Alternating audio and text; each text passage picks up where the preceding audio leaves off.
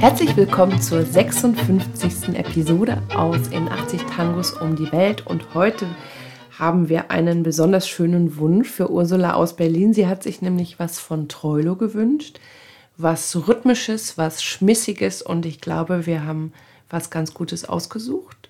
Toda mi vida.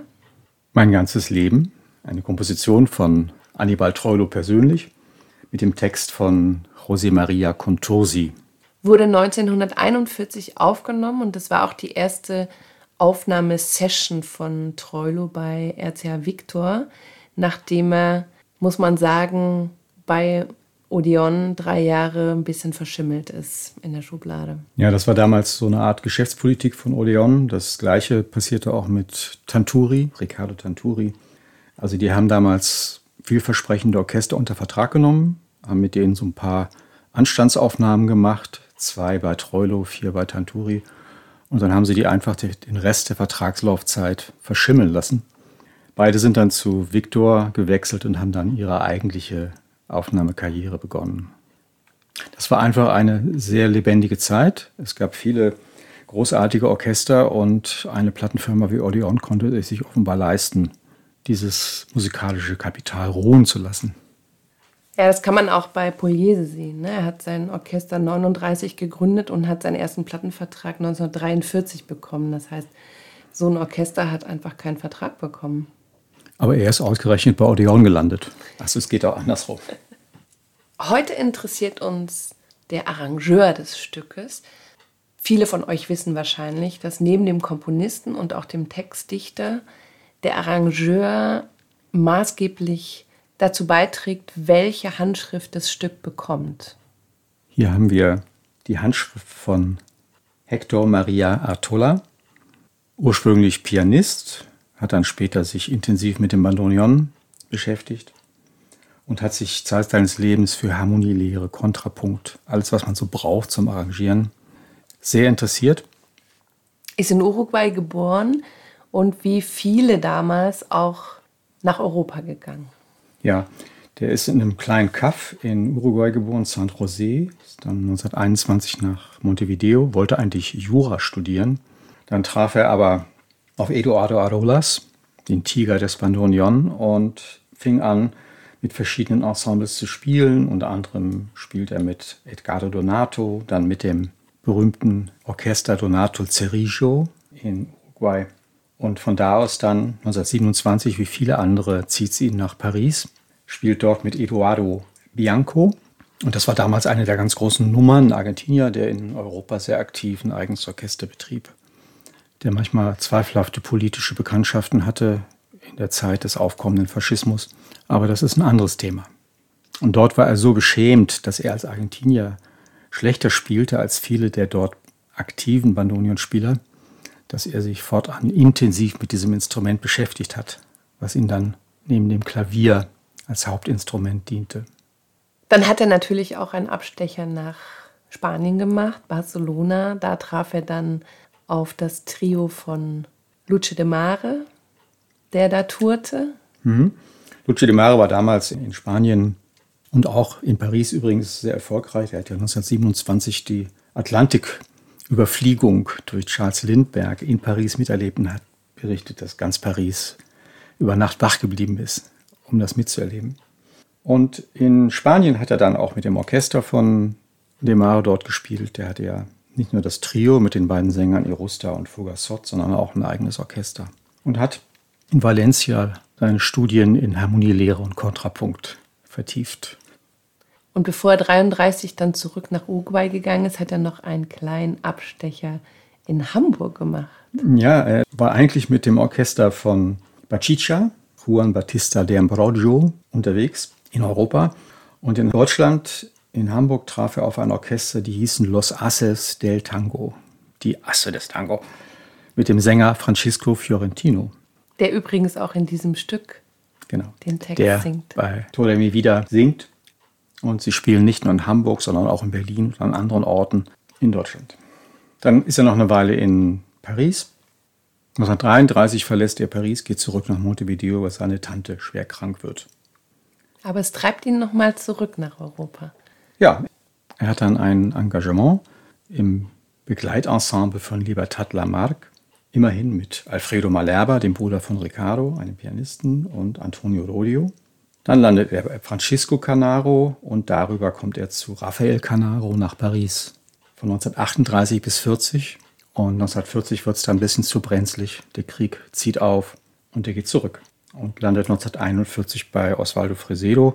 Das ist auch das Jahr, in dem er Treulos Komposition Toda mi vida arrangiert. Wenn man sich Tangos anguckt oder anhört und dann immer diese Jahreszahlen sieht, 33, 34, 41, mir ist es dann immer überhaupt nicht bewusst, dass das ja Zweiter Weltkrieg war. Mhm. Ne? Also der äh, Tango aus der Epoche, den wir gerne hören, nachdem wir tanzen, ist in einer katastrophalen Zeit entstanden. Das wird mir immer nicht so bewusst. Ja, ja, wenn man sozusagen die Geschichte mal dazu blendet, staunt man immer, wie die Zusammenhänge sind. Wir sehen das ja oft so sehr isoliert, finde ich, die Jahreszahlen. Ne? Und dann mhm. auch mal zu sagen, hey, das war Zweiter Weltkrieg. Das fing im Grunde schon im Ersten Weltkrieg an. Also viele Tango-Musiker waren sehr betroffen davon, was da geschah und haben auch Stücke geschrieben. Es gibt von Eduardo Rolas El Marne. Der Titel weist auf den Fluss El Marne hin, wo die große Entscheidungsschlacht im Ersten Weltkrieg stattfand zum Beispiel. Oder der Spanische Bürgerkrieg war ein wichtiges Datum, das hat die argentinische Gesellschaft gespalten. Es gab sehr viele Sympathisanten des Faschismus und des Nazismus in Argentinien. Im Zweiten Weltkrieg war es genauso und Juan Domingo Perón, der argentinische Präsident in dieser Zeit, war ein aktiver Nazi-Sympathisant. Buenos Aires wimmelte vor geflohenen Kriegsverbrechern nach dem Krieg. Also das war eine sehr unappetitliche Zeit in gewisser Beziehung, weil das ganze Pack sich darum getrieben hat. Umso erstaunlicher finde ich, dass so etwas Großartiges entstanden ist. Ja. Vielleicht brauchte das die Welt als Gegengewicht. Ja, aber ich finde es gut, wenn man einfach auch das ganze Bild hat und sich nicht auf so eine Tango-Idylle kapriziert, in der alles schön ist und schick und authentisch. Hm. Aber zurück zum Arrangement dieses Stückes. Es gibt etwas sehr typisch Treulo, Treuloisches, würde ich es mal nennen, in diesem Stück und das ist sein unglaubliches Solo.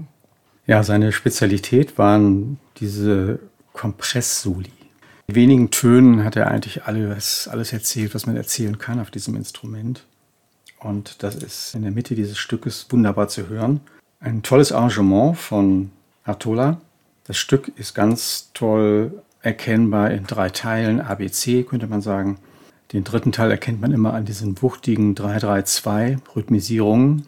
Und im letzten C-Teil hört man auch die Chichara, das sind diese Kratztöne, die hinterm Steg auf der Geige produziert werden. Also eine sehr gelungene Arbeit, passt sehr gut in die Zeit. Das Stück wurde vorgestellt bei der Karnevalssaison 1941, war das Debütstück der ersten Aufnahmesession. Man kann, glaube ich, sagen, das war einer der Hits der Karnevalssaison in dem Jahr. Lass uns kurz reinhören, wie Troilo das erzählt.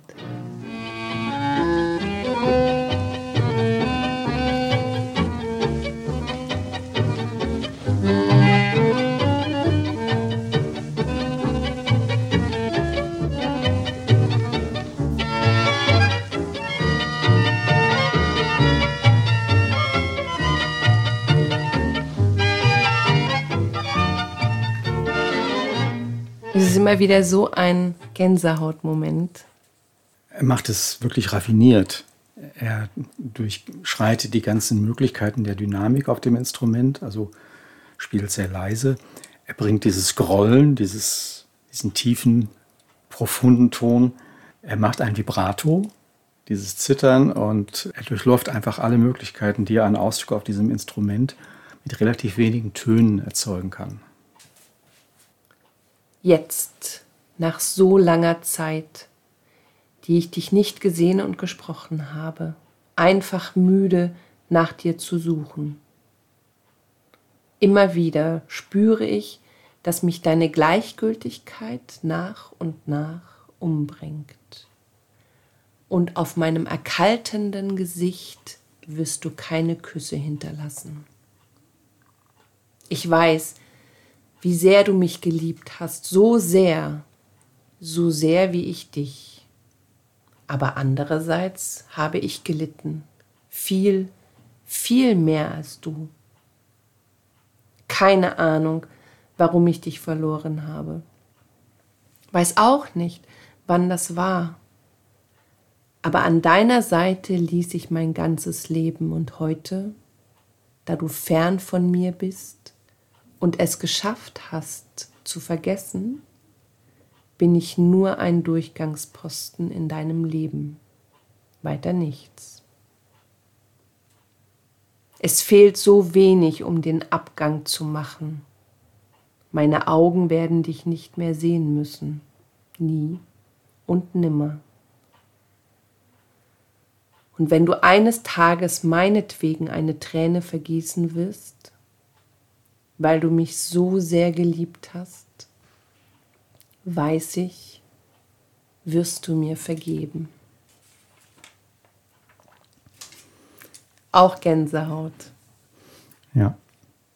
José Maria Contursi hat dieses Stück für eine Frau geschrieben. Ich finde, es ist fast eine ähnliche Geschichte wie Merciditas. Übrigens Episode 47, wer das nochmal nachhören möchte. Ja, anders als bei Merceditas nimmt die Geschichte hier sogar einen glücklichen Ausgang.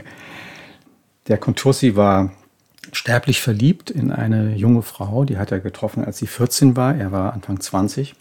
Und die lebte auf dem Land in Capilla de Monte. Susanna Grisel Vigano. Und jetzt habt ihr den Namen schon Grisel gehört. Es gibt natürlich ein sehr bekanntes Stück, auch von Troilo. Das heißt Grisel und das hat natürlich auch Contursi geschrieben. Ja, und als das rauskam, wussten die Leute im Dorf alle, ah, La de Grisel. Und der Contursi, der hatte einen Vater, Pasqual Contursi, der Dichter von Minocci Triste. Und das war ein notorischer Trinker und Rumtreiber und er hat seine Frau mit dem Kind sitzen lassen. Und das war so ein lebenslanges Trauma von dem José, von seinem Sohn. Und die beiden kamen dann nicht zusammen, haben beide geheiratet. Also der José hat in Buenos Aires geheiratet, hatte vier Kinder. Und wegen dieser Geschichte mit seinem Vater blieb er eisern bei seiner Frau, bis sie gestorben ist.